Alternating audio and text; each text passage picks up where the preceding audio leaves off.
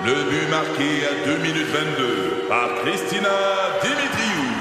Avec l'aide de Sebastiano Brunet, Lucie Beaulieu, Tarek Malki, Jenny Agostino, Edith Chen, Emmanuel Jean-Pierre. Au hockey, comme en immobilier, pour réussir, ça prend toute une équipe. Et avec vos 5000 courtiers Remax, la force du réseau roule pour vous. Remax est heureuse de s'associer à Martin McGuire et Danny Dubé pour vous présenter le tout nouveau balado Bon Match. C'est 23. Patrick Lagacé en accéléré, les meilleurs moments du Québec maintenant. Voici Patrick Lagacé. Le Parti québécois a déposé aujourd'hui son budget de l'an 1. C'est un exercice théorique pour montrer euh, ce qui adviendrait dans le budget, dans les finances publiques d'un Québec nouvellement indépendant. Paul Saint-Pierre Plamondon, le chef du Parti québécois, est au bout du fil. Monsieur Saint-Pierre Plamondon, bonjour. Bonjour. D'abord, qui a fait votre étude? Qui a fait notre étude? Oui. Donc, euh, en grande partie, notre personnel de recherche à l'Assemblée nationale en collaboration bénévole avec un certain nombre d'économistes. Six d'entre eux ont signé le document, d'autres euh, préféraient collaborer, mais sans pour autant euh, prendre une participation visible. Mais donc, il y a de nombreux collaborateurs, dont plusieurs professeurs en économie de diverses universités, c'est-à-dire Sherbrooke, Montréal, Laval et Lucam. OK. Qu'est-ce qui, qu'est-ce qui arriverait le premier, euh, la première année d'un Québec indépendant dans, dans, sous l'angle de nos finances publiques? Ben, ce que ça nous dit, c'est que il y a deux questions légitimes à se poser. De quelle dette hérite-t-on? Puis est-ce que c'est viable en proportion de notre PIB, de notre richesse? Puis comment se comporteraient les déficits si on maintient le même niveau de service? La réponse, c'est que en termes de dette, on se situerait au deuxième rang des pays du G7 et on serait dans une meilleure posture euh, financière que la majorité des pays de l'Union européenne et la majorité, euh, la moyenne, pardon, des pays de l'OCDE. Donc, en d'autres mots, même en se comparant aux pays riches, notre dette par rapport à la taille de notre économie euh, se positionne très avantageusement, c'est très confortable.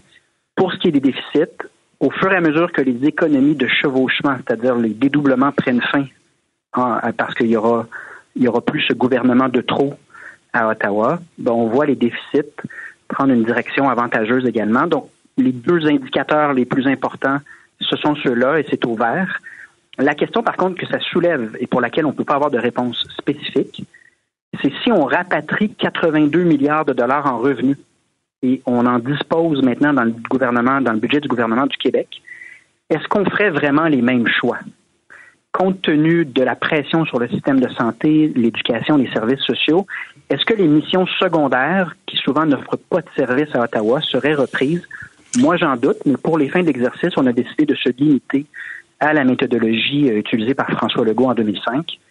Euh, donc, on retrouve 4,6% d'économie sur le budget total. Je crois que dans les faits, ce serait plus, puis on ferait des choix très différents vu que nos missions fondamentales ont beaucoup de difficultés en ce moment à l'échelle du gouvernement du Québec. OK, je vous soumets, pour ce qui est de la dette, par exemple, c'est un exemple. Euh, vous, vous, vous y allez avec la proportion du Québec dans la population canadienne, c'est bien ça?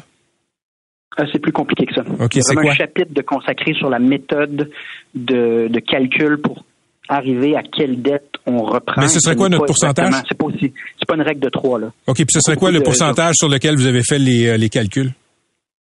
C'est que c'est multifactoriel. là. Je vous, je vous euh, réfère euh, au chapitre euh, 3, 6 et 7.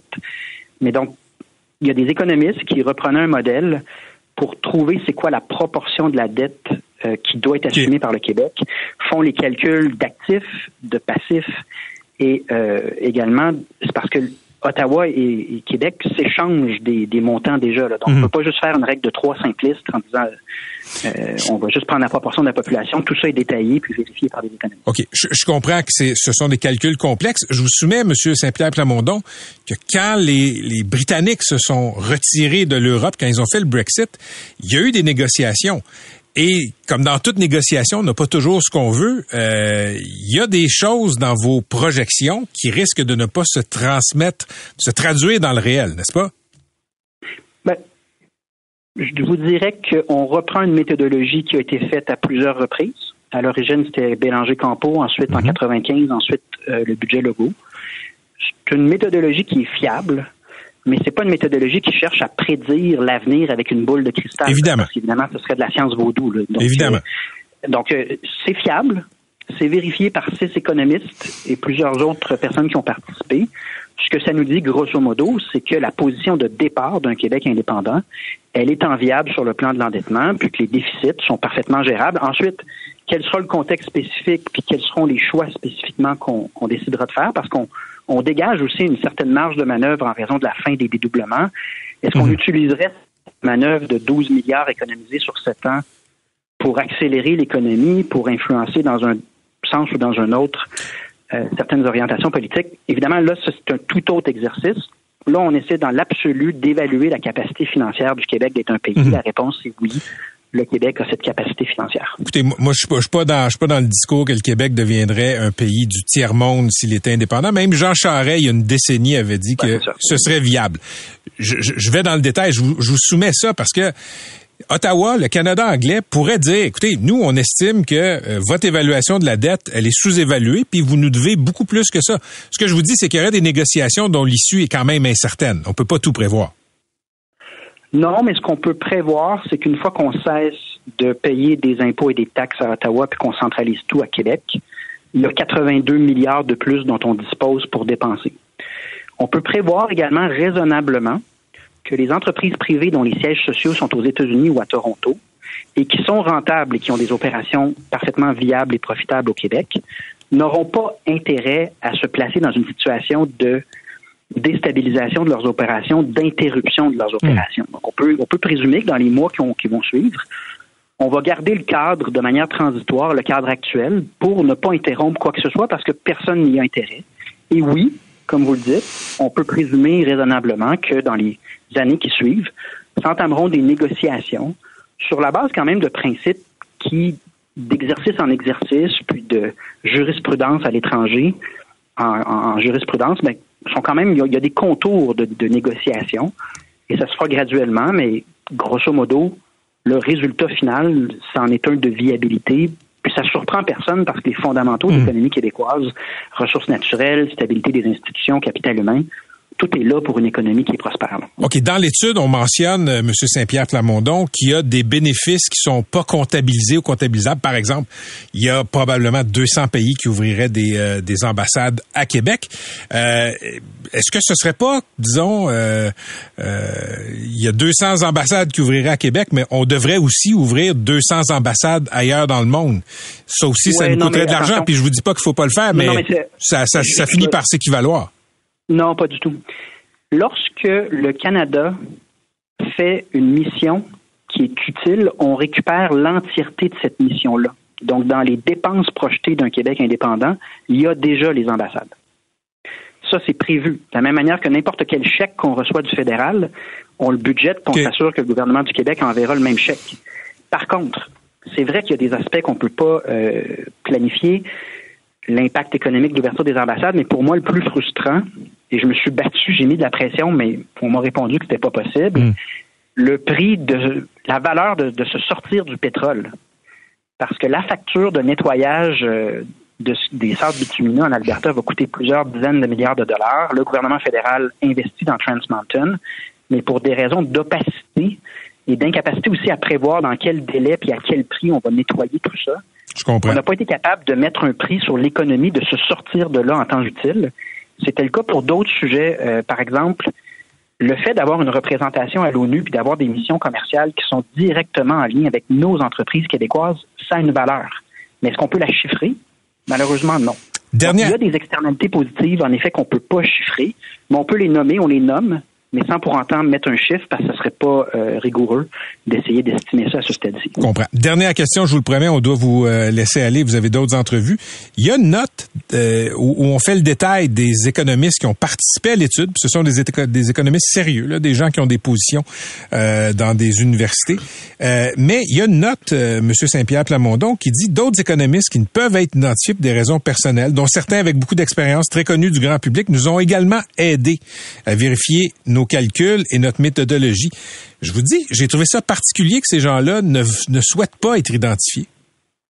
Ah, moi, je, à titre de chef du Parti québécois, je trouve ça assez prévisible. Le fait de se déclarer en faveur de la création d'un nouveau pays, dans un État fédéral où euh, finalement le, le, fédéral contrôle plusieurs des subventions, a beaucoup d'influence dans le domaine universitaire, dans le domaine de la culture, euh, fait en sorte qu'il y a des gens qui sont frileux de par leurs implications, de par euh, toutes sortes d'intérêts légitimes dans leur carrière, se disent je veux vous aider, je suis d'accord avec ce que vous faites, mais je suis peut-être pas prête à en payer le prix. Euh, de la même manière que moi, quand je me suis euh, lancé au Parti québécois, il y a des liens dans certaines tours à bureau à Montréal que j'ai perdus. Et ça ne veut pas dire que j'ai tort sur le fond des choses, ça veut dire que il y a quand même, ça prend une certaine dose de courage pour vouloir mettre au monde un pays. Donc, c'était vrai sous l'évêque, c'était vrai sous Parizeau. Et je respecte les gens qui ont une contribution, mais qui, pour des raisons très légitimes, disent Moi, je vais aider, mais je ne mettrai pas mon nom. Dans la mesure où on a six économistes de quatre mmh. universités différentes, euh, tant à gauche qu'à droite. Je pense que tout le monde aura compris que c'est un exercice qui a été vérifié avec beaucoup de sérieux. Merci d'avoir été avec nous. À une prochaine. À une prochaine. C'était Paul Saint-Pierre Plamondon, le chef du Parti québécois. Vous écoutez Patrick Lagacé en accéléré. Je suis de bonne volonté. Je vais travailler comme un damné. Ceux qui me connaissent savent que je vais travailler fort, je vais me donner pour qu'on ait le meilleur système d'éducation possible. Puis je le fais pour les enfants, puis je le fais pour les parents, puis je le fais pour la société. C'est pas normal que nos enfants aient tant de difficultés à écrire sans faire de faute. On veut avoir un deuxième adulte dans les classes partout où c'est possible. Le processus d'affectation euh, doit être revu. Les enseignants avec un brevet d'enseignant. On le sait qu'on n'a pas assez. On devrait pouvoir commencer à les affecter avant le mois d'août. Je suis vraiment désolé. On aura reconnu la voix de Bernard Drinville au début du montage fait par mon ami Maxime P. Paquet. On le voit, il est guiré, il est de bonne humeur. Euh, Bernard Drinville, quand il prend la mesure de son nouveau défi comme ministre de l'Éducation, et au fur et à mesure que les mois passent, donc il y a le caquet un peu plus bas. C'est un gros défi, l'éducation. C'est pas le premier ministre, disons, à euh, avoir une courbe d'apprentissage très difficile à l'éducation. On a fait une demande, je pense, avec Bernard. Il n'était pas disponible, donc on s'est tourné vers quelqu'un du terrain. Luc Papineau est enseignant de français au secondaire depuis 31 ans. On va faire le bulletin du ministre Drainville. Salut Luc Papineau. Bonjour, je pense que vous avez bien résumé la situation. la courbe d'apprentissage est difficile. Euh, l'élève Bernard se peut-être c'est un travaillant moi à l'époque on a été nommé des gens autour de, de lui que je connaissais me disaient que c'est un grand travaillant mais je pense qu'il euh, vous savez l'effort c'est une chose mais la méthode puis diriger l'énergie c'en est une autre et, et être bien accompagné aussi c'est important et comme disait un de, mes, de collègues, on peut pas faire un one-man show en éducation. Et c'est le problème de beaucoup de ministres. Et là, on remonte à, longtemps. Là. Il y a beaucoup de ministres qui sont là et qui essaient de, d'en faire une carrière politique. Et c'est ça qui est un peu dommage, c'est que l'aspect politique euh, prend toute la place. Dans quel aspect euh, est-ce qu'il doit s'améliorer, l'élève Bernard? Euh, si je vous dis il doit écouter le milieu, tout le monde va sourire parce qu'on est en négociation collective, mais euh, il doit écouter le milieu. Et ce que le milieu lui dit, c'est des choses qu'il ne veut pas entendre, euh, comme la composition de la classe. Ça ne fonctionne pas. Et honnêtement, euh, M. Legacy, vous avez dit 31 ans. Moi, je suis plus proche de ma retraite que de mes débuts. Là. Je ne vois pas comment ce système-là va pouvoir fonctionner si on refait pas, si on revoit pas la composition de la classe. Quels sont ces bons coups à l'élève Bernard Drinville? C'est tout ça est une question de point de vue. Ok, moi personnellement, qu'on dise euh, je vais revoir la gouvernance scolaire, ça m'énerve pas. Euh, J'ai toujours trouvé que, et je m'excuse, que les centres de services ou les commissions scolaires ont toujours sont, sont comme des royaumes euh, souverains et peu redevables. Euh, qu'on dise ah, il va nommer, il va congédier des DG, c'est vrai qu'il y a un côté qui peut faire peur, puis qu'on se dit mm. jusqu'où il va intervenir. Mais d'un autre côté, l'inverse, c'est des, des, centres de services qui sont redevables à personne, c'est pas mieux. Dans le fait qu'on a aboli les, élections scolaires, on se disait ah ben il y a pas assez de gens qui votent, ben c'est devenu des petits organismes qui fonctionnent tout seuls, encore plus. Là, il s'est dit tous les problèmes rebondissent de toute façon dans ma cour, je vais prendre les pleins pouvoirs. Oui, à condition qu'il les utilise bien. Non, s'il fait de la politique. Est-ce que, Vous voyez, moi, moi, ça m'embête pas. C'est pas, c'est pas ce qu'il fait qui m'embête, c'est ce qu'il y a l'intention derrière. C'est comme l'Institut national d'excellence en éducation qui est décrié par bien des universitaires. Personnellement, moi, ça me rassure que ça soit décrié par les universitaires. C'est les mêmes universitaires qui font que le système fonctionne pas depuis 20 ans. qu'est-ce que vous voulez dire par là? Ah, ce que je veux dire, c'est que ça marche pas en éducation, entre autres, parce qu'au niveau de l'université, la formation est pas suffisante ou elle est, mauvaise. Euh, on a mis de l'avant le renouveau pédagogique. Toutes les universités ont poussé pour le renouveau pédagogique. C'est un échec complet. Fait que moi, ça me dérange pas qu'on brasse la cabane puis qu'on dise on va mettre un Institut national d'excellence en éducation basé sur des données probantes. Puis ça me dérange pas qu'on brasse. On devrait même brasser le ministère lui-même, qui, qui, à mon avis, sclérosé. Fait que ça dérange pas, mais c'est quelle est l'intention derrière ça? Si l'intention, c'est d'imposer, je suis pas convaincu, mais de rebrasser, on a besoin, mais il y a d'autres choses que ça qu'il faut faire, mais c'est pas mauvais là de dire euh, intéressons-nous aux pratiques qui fonctionnent et qui sont excellentes en éducation. Je comprends pas qu'on puisse être contre l'excellence. Est-ce qu'il y a une personne au Québec qui ferait mieux que Bernard Drainville ou est-ce que c'est un, c'est un nid de crabe, le ministère de l'Éducation, et personne ferait mieux? Euh, il y a personne qui ferait mieux, surtout si la personne n'écoute pas. Et je vous donne euh, un exemple. Je vous ai donné l'exemple de la composition de la classe. Euh, il, y a, il y a plein d'autres domaines où le ministre, euh, soit qui, qui n'écoute pas ou soit qui n'est pas conscient de la réalité. Je vais vous en donner un. On a eu la semaine dernière euh, des exemples de violence dans les écoles. Le ministre n'a pas dit un mot. Pourtant, un climat de violence dans une école, ça aide pas la rétention du personnel. On est en valorisation, essayer de valoriser le personnel. Tu ne dis rien quand ton personnel se fait poignarder avec des ciseaux. Je trouve ça incroyable. Tu ne, un, élève ne peut pas apprendre dans un climat de violence non plus. Et il est demeuré quoi? Il n'a pas dit un mot. Fait qu'en quelque part, peu importe qui va là, c'est quelqu'un qui doit être à un moment donné, pas seulement l'expression, mais branché. J'ai des collègues, moi, qui ont rencontré M. Drainville. euh, bon, il faisait du piquetage, euh, il pour accueillir Bernard dans une école. Et ils se sont aperçus, aperçus en lui parlant que M. Drainville n'a pas une, une bonne connaissance de ce qui se fait aux tables de négociation actuellement. Ben voilà. Quelle connaissance M. Drainville a-t-il du milieu? De qui est-il entouré? Qui le conseille? Allez dire que le, le, le préscolaire, on devrait envoyer des jeunes enseignants là parce que c'est une tâche facile où on fait des dodos puis du bricolage. Ça a été une bourde monumentale. Même les profs du secondaire euh, ont réagi en disant c'est une façon de dénigrer nos collègues.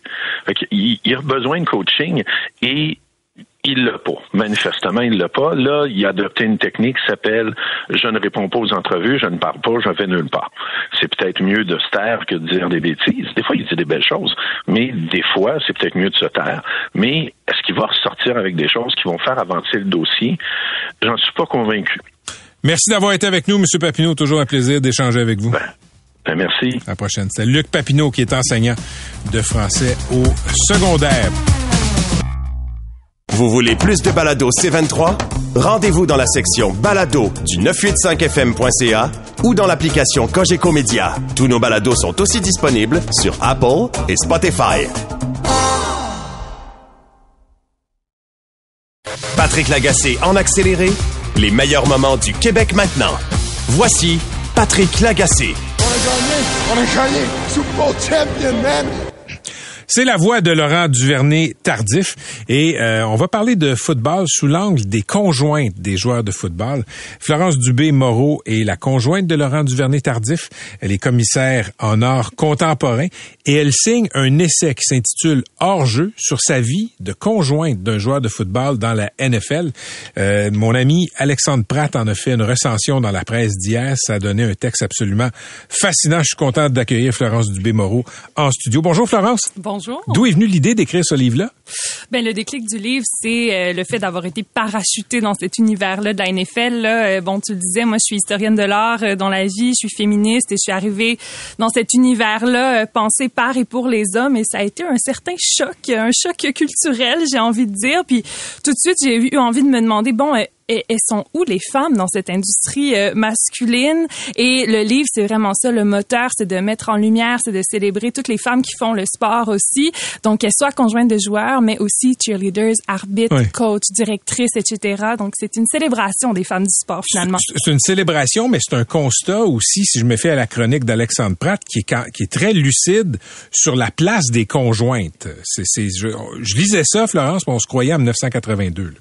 Absolument. Ben, tu sais, euh, c'était très important pour moi en fait de, de, de, de partager cette réalité-là. Hein. On n'en parle pas beaucoup des conjointes de joueurs, de joueurs. Mhm. J'allais dire de joueuses, encore moins, de joueurs. Euh, puis, euh, c'était important aussi pour moi de les mettre en dialogue avec les autres femmes du sport. Tu sais, bon, je disais les coachs, les arbitres, etc. Parce que, euh, tu sais, moi, ce que je revendique un peu avec le livre, c'est la place et le rôle qu'elles ont sur les terrains, dans l'optimisation des joueurs, là, dans leur performance sur le terrain, euh, et dont on parle pas. C'est des femmes qui sont très invisibles, dont le, tout le travail qu'elles font en filet derrière la NFL, on n'en parle pas. On n'en parle pas, mais toi, tu as choisi d'en parler. Est-ce que tu prenais des notes toutes ces années-là? j'aurais été vraiment lourde. T'es là avec ton calepin dans le salon des, des, époux? Non, ben en fait j'avais déjà publié quelques euh, quelques chroniques pour Urbania il y a une couple d'années euh, sur ce sujet-là. Euh, mais non, tu sais le livre bon ça condense effectivement neuf ans dans les coulisses de cette industrie-là. Mhm. J'amène vraiment les gens dans, dans, dans le dans le quotidien de qu'est-ce que ça représente être dans cette industrie qui ne prend pas en considération les femmes qui qui la constituent euh, et euh, oui. Écoute, il y a, y, a, y, a, y a un épisode où tu racontes que tu as été un peu, euh, comment je te dirais, ça a causé des remous parce que tu as refusé de porter le maillot de l'équipe des Chiefs avec brodé dans le dos le nom Madame Duvernay Tardif. Mm -hmm. tu t'expliques. Ben c'est c'est c'est une une coutume euh, qui, qui, est assez répandue. Donc, euh, pour euh, démontrer son soutien à nos partenaires, beaucoup de conjointes se font faire des, des jerseys personnalisés. Et même l'équipe nous offre des jerseys personnalisés avec effectivement le, petit mot Mrs. devant le nom de famille de nos conjoints. C'est certain que, bon, en tant que Québécoise qui porte le nom de ses deux parents, tu sais, moi, porter le nom de mon mari, c'était aussi étranger à mon univers que pour elle, je, veux dire, euh, j'étais un, ovni là. Tu sais, euh, le fait qu'on soit pas marié, par exemple, qu'on soit pas se marier, euh, le, le, fait justement que je ne veuille pas porter le nom de famille Mais de on te le disait.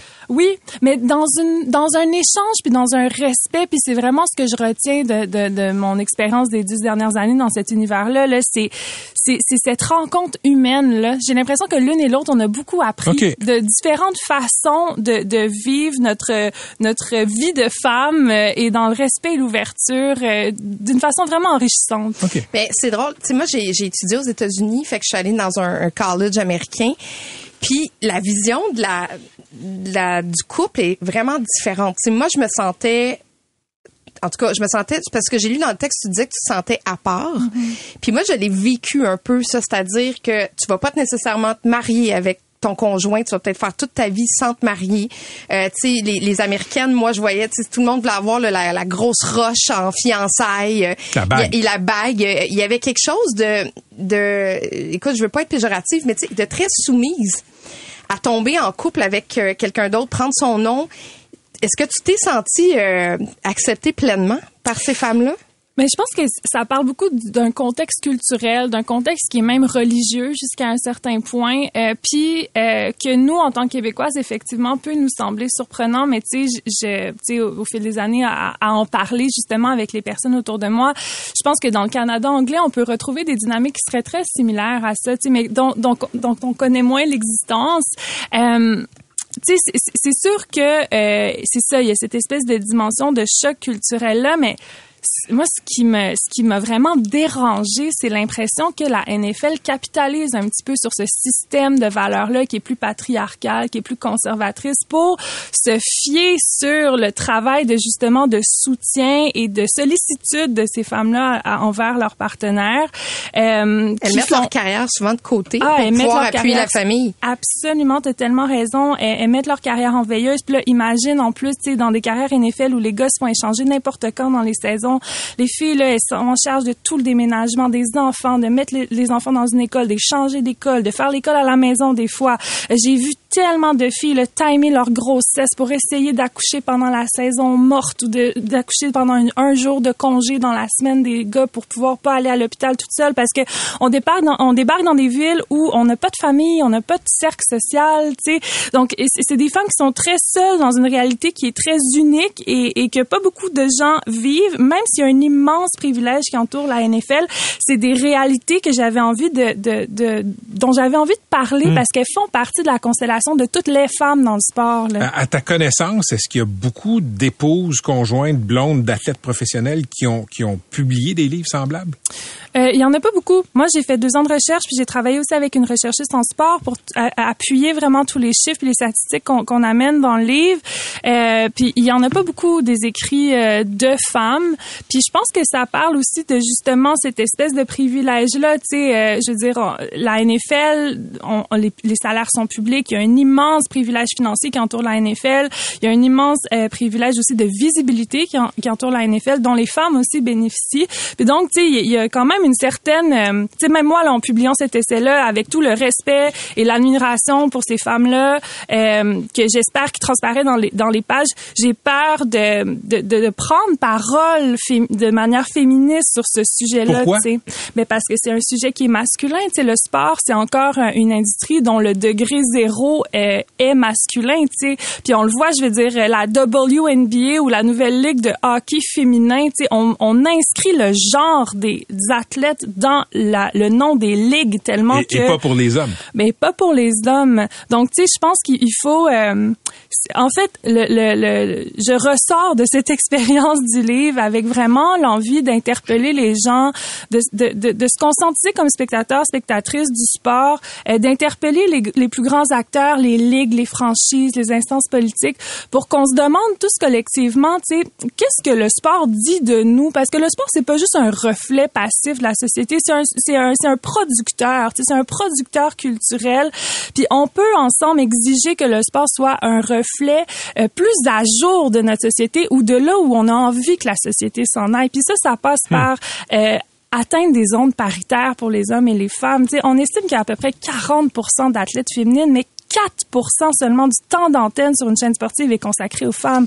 C'est inacceptable. C'est absolument inacceptable. Il n'y a pas d'autre mot, tu sais. y a-tu euh, est-ce que la NFL en fait donne un support à ces femmes-là? Parce que tu sais je pense que tu expliquais que elles sont positionnées dans le stade à trois endroits différents parce que les billets sont pas toujours à la même place pour les conjoints puis que juste se retrouver pour aller rejoindre son conjoint après c'est complexe j'ai l'impression qu'elles sont laissées aussi un peu à elles-mêmes On est absolument femmes-là. laissé à, à nous-mêmes.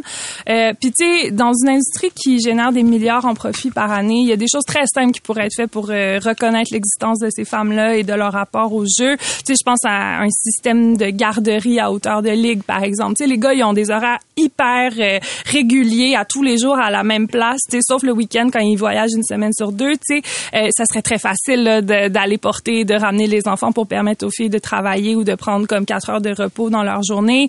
Euh, je veux dire, on pourrait penser aussi à des primes de déplacement quand justement les gars se font échanger puis elles ont besoin de changer d'emploi.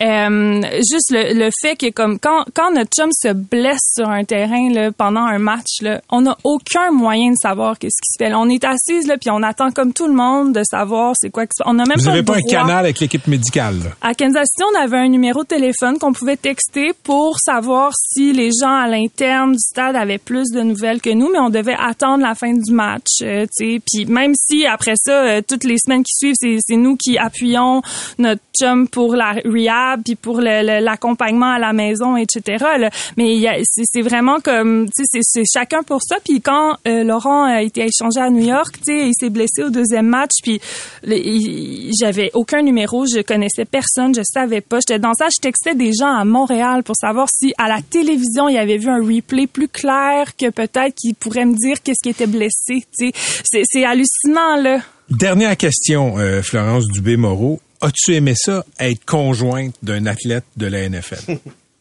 Elle rit. Mais non, mais c'est une, c'est une immense chance. Comme je disais, ça a été une, une, une expérience humaine tellement enrichissante, une expérience culturelle. Et j'en ressors avec ces, ces, cette énergie euh, féministe pour euh, donner peut-être un petit, euh, un petit coup de pouce à la, à la cause de la place des femmes dans le sport, à la cause du sport féminin aussi. puis de justement d'utiliser cette, cette petite visibilité-là qu'on a grâce à la NFL pour euh, participer au momentum parce qu'il y en a des victoires. sais, dans les dix dernières années qu'on a été dans la NFL, on les a vues, les premières femmes arbitres sur les Mhm, terrains de mhm. la NFL. Même, de la même dans les bureaux de direction aussi. Dans les bureaux de direction, sur les lignes de côté, les coachs, le, le changement, il arrive, mais elles peuvent, elles peuvent pas le faire toutes seules. Elles ont besoin de nous. C'est un point de vue fascinant, euh, assez inédit, qui est exprimé avec, avec beaucoup d'éloquence. Merci beaucoup, Florence. Merci. Merci. Le livre s'intitule Hors-jeu chronique féministe et culturel sur l'industrie du sport euh, professionnel. C'était Florence Dubé-Moreau. Vous écoutez Patrick Lagacé en accéléré. Salut Philippe. Salut Patrick. Bon, ben aujourd'hui, à Radio-Canada, Véronique Prince nous a appris qu'il y a six anciens premiers ministres qui se sont euh, constitués un petit comité Mhm. et qui envoyaient, disons, des notes euh, à monsieur euh, le ministre de la Santé, Christian Dubé, sur sa réforme. Le projet de loi 15, le projet de loi Mammouth sur la réforme de la santé. Ben là, aujourd'hui, ça doit les avoir euh, poussés à sortir publiquement. Ils ont écrit une lettre à François Legault. Oui, tout à fait une lettre à François Legault pour dénoncer certains aspects de la réforme du B.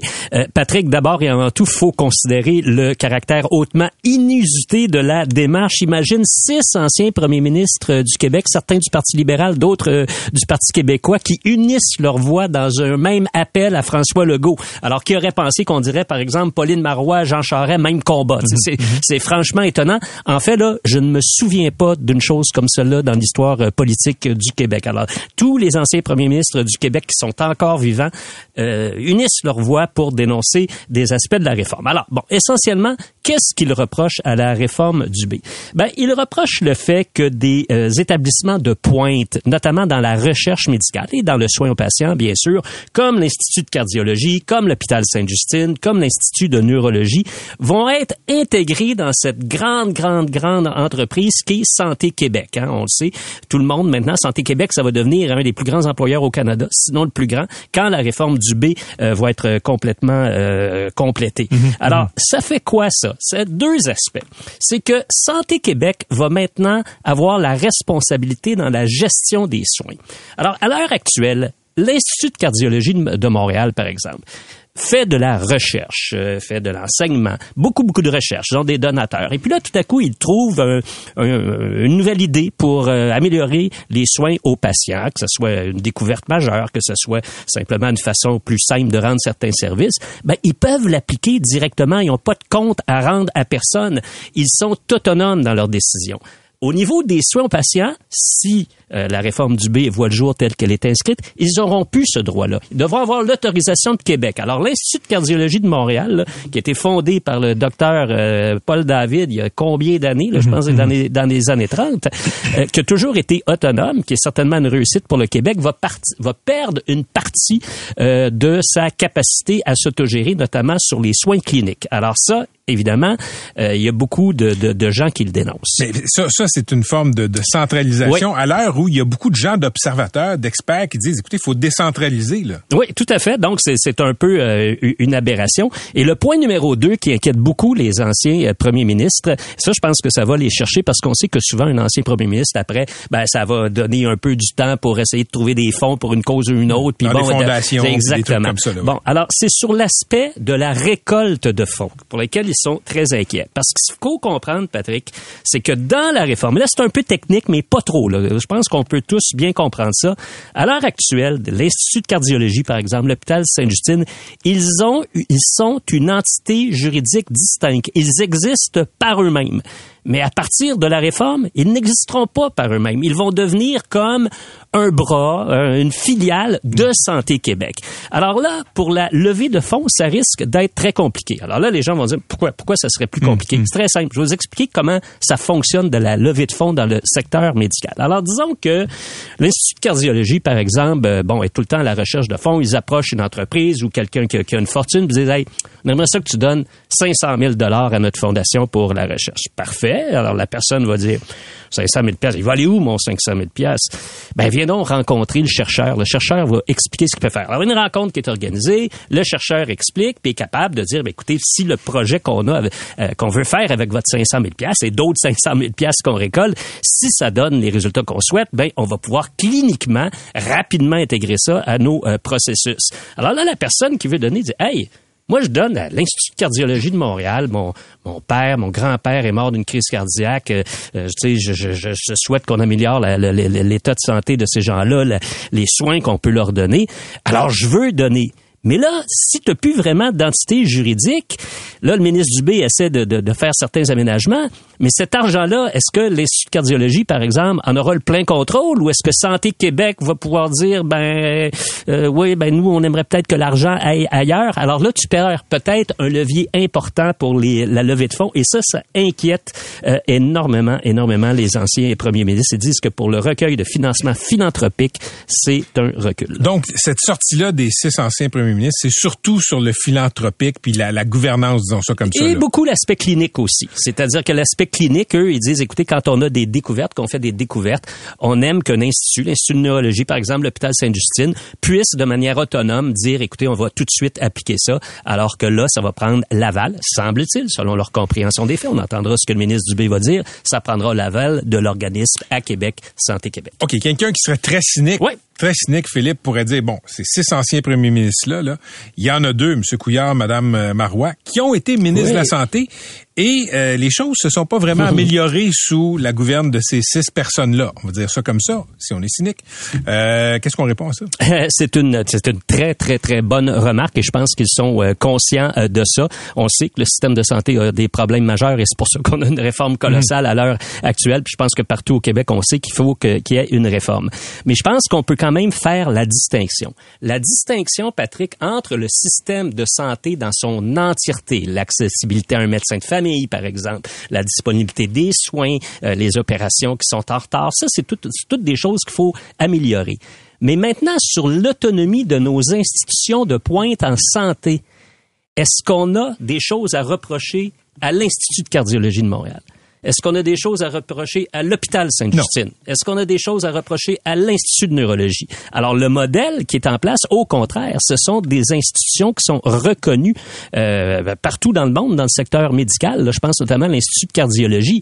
Alors, changer le modèle à l'heure actuelle, est-ce que ça peut fragiliser leur œuvre? C'est ce que pensent les anciens premiers ministres. C'est pour ça qu'ils ont écrit à M. Legault. Merci, Philippe. Vous voulez plus de balado C23? Rendez-vous dans la section balado du 985fm.ca ou dans l'application Cogeco Média. Tous nos balados sont aussi disponibles sur Apple et Spotify. Patrick Lagacé en accéléré, les meilleurs moments du Québec maintenant. Voici Patrick Lagacé.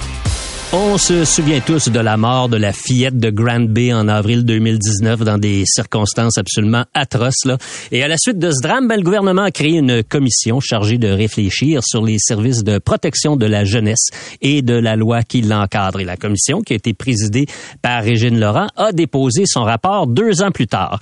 Et voilà qu'aujourd'hui, ben, encore une fois, deux ans plus tard, une de ses principales recommandations, la création d'un poste de commissaire au bien-être et aux droits des enfants a été annoncé dans le cadre du dépôt d'un projet de loi à l'Assemblée nationale. J'en parle avec André Lebon, qui a été vice-président de la commission. Laurent, Monsieur Lebon, bonjour. Bonjour, Monsieur Quentin. Monsieur Lebon, dites-moi quelle est votre réaction initiale à la création de ce poste-là, à cette annonce-là? Ben, écoutez, c'est un grand bonheur aujourd'hui. Je pense que c'est un grand jour pour les enfants du Québec parce que maintenant, les enfants auront une voix. Il y aura une personne, une équipe une organisation qui va veiller sur eux, qui va faire valoir leurs besoins, qui va faire valoir les enjeux de développement qu'ils ont, c'est une grande nouvelle. Il va y avoir un avant puis un après. Hmm. Bon, dites-moi, Monsieur Lebon, là, concrètement, ça change quoi? Ça va signifier quoi? Alors, que, euh, la, la situation d'aujourd'hui et quand ce poste-là sera pleinement opérationnel? Ben d'abord, là, cette personne-là là, et son équipe, ils vont devoir se doter de moyens de vigie sur qu'est-ce qu'on offre à nos enfants, quels services nos enfants reçoivent, quels sont les besoins qui sont pas euh, répondus. Et je vous donne un petit exemple. Là. Mettons, on parle de l'enjeu des garderies actuellement. On se dit, regarde, là, il y a des listes d'attente épouvantables pour entrer une place en garderie. Là, il y a des parents actuellement qui disent, je peux pas retourner travailler, j'ai pas de place en garderie. Des enjeux comme ça, là, c'est des enjeux de plaidoyer qu'un commissaire va pouvoir porter à l'attention de l'Assemblée nationale. Il va pouvoir pousser sur ces choses-là et faire en sorte que les solutions se développent. Bon, il y a quoi un an, un an et demi à peu près, Monsieur Lebon, vous avez donné une entrevue à la journaliste de la presse Katia Gagnon et là vous vous disiez que vous étiez très très euh, très très excédé par euh, le peu d'empressement du gouvernement à donner suite aux recommandations de la commission. Euh, aujourd'hui, est-ce que vous avez un petit peu changé d'idée à ce propos-là? Ben, écoutez, autant je peux être capable d'être critique, là, autant aujourd'hui, là, j'ai pas envie de bouder mon plaisir. Là le Québec s'est doté d'un chien de garde et d'un ange gardien à l'intérieur d'une même personne, d'une même structure, pour veiller sur le développement des enfants. Alors ça, c'est une bonne nouvelle. Même si dans, dans ce que j'ai pu lire, parce que quand même, là, ça vient tout juste de sortir, il y a peut-être place à certains amendements, il y aura une commission parlementaire, puis on ira peut-être faire valoir certaines choses. Mais écoutez, c'est quand même un, geste important, c'est un geste significatif. Et ce que je veux souligner, c'est que les grains, les ingrédients pour défendre l'indépendance de ce poste-là, parce que c'est fondamental, un peu comme le protecteur du citoyen, cette personne-là va être nommée par l'Assemblée nationale, ce ne sera pas une nomination partisane. Le budget va venir de l'Assemblée nationale, fait que ce ne sera pas en compétition, ils devraient avoir les moyens de leurs ambitions. Bref, les ingrédients pour garantir l'indépendance de ce rôle-là puis de cette fonction-là, on le retrouve dans le projet de loi. Fait qu'aujourd'hui, là, moi, je me mets sur pause sur les aspects critiques. je me dis, Hey, célébrons, là. On n'en a pas tant que ça des bonnes nouvelles. Ça, c'en est une très bonne. ça en est une autre. Puis vous avez raison de mentionner, d'utiliser le, le, mot indépendance de ce poste-là, parce qu'on fait un rapprochement entre ce poste et celui de protecteur du citoyen, vous l'avez mentionné, ou même de celui de vérificateur général euh, du Québec. Et on le sait, là, dans le quotidien de l'actualité, euh, les gens qui occupent la, la présidence de ces organismes-là, ben, ils ont une influence dans le débat public parce que euh, leurs rapports annuels, leurs sorties publiques sont toujours euh, très, très, très pointu. Il suscite beaucoup de controverses. Pas nécessairement de controverses, mais en tout cas pose les vraies questions. Puis dans ce sens-là, M. Quentin, là, moi je dirais au ministre aujourd'hui, bravo, félicitations, merci de nous déposer ce projet de loi-là. Mais Monsieur le ministre, accordez s'il vous plaît le même soin à la nomination de cette personne-là, le casting de qui va occuper ce poste-là, il ou elle, peu importe est essentiel pour le succès de cette nouvelle invention.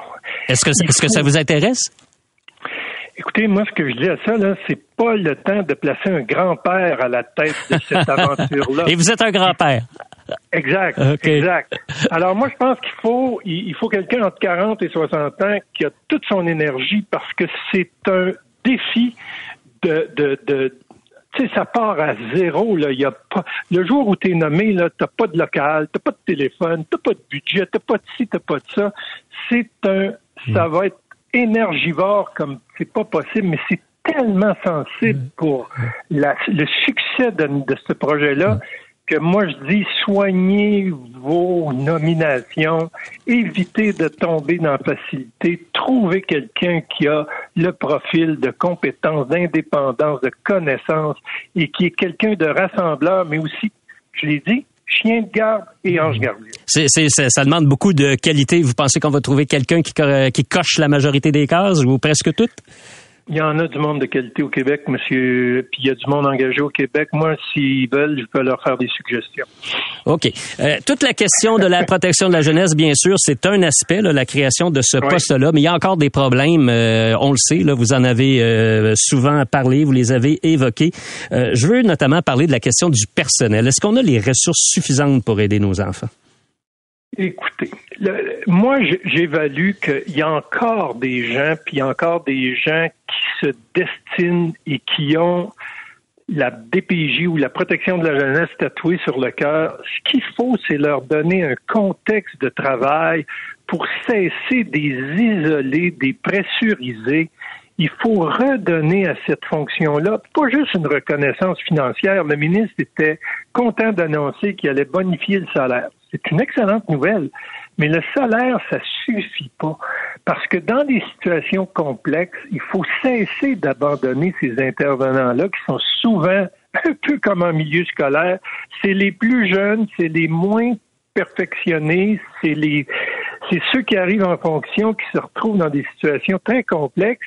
Puis s'ils n'ont pas autour d'eux de la supervision, de la consultation, de l'encadrement, ben c'est comme ça qu'on, malheureusement on produit des des avis des fois qui sont contre-productifs et qui sont même euh, à la limite qui méritent d'être dénoncés. Fait que moi je dis pour garder du monde de qualité, il faut leur donner un environnement qui leur permette de bien faire leur travail. Et ça, depuis la réforme Barrette, ça n'a cessé de se de s'envoler en peau de chagrin. De se dégrader. André Lebon, vous avez été vice-président de la commission Laurent. Merci beaucoup d'avoir été avec nous. Merci, M. Quentin. Vous avez aimé ce que vous avez entendu? Patrick Lagacé en accéléré est disponible sur Apple et Spotify. Abonnez-vous pour ne rien manquer. C23, c'est l'extension naturelle de votre station préférée. Sous forme de balado à écouter en tout temps, où que vous soyez, C23, c'est du contenu créé pour vous. C23, c'est toute l'opinion, l'actualité, le divertissement et l'émotion de votre station préférée. C'est 23.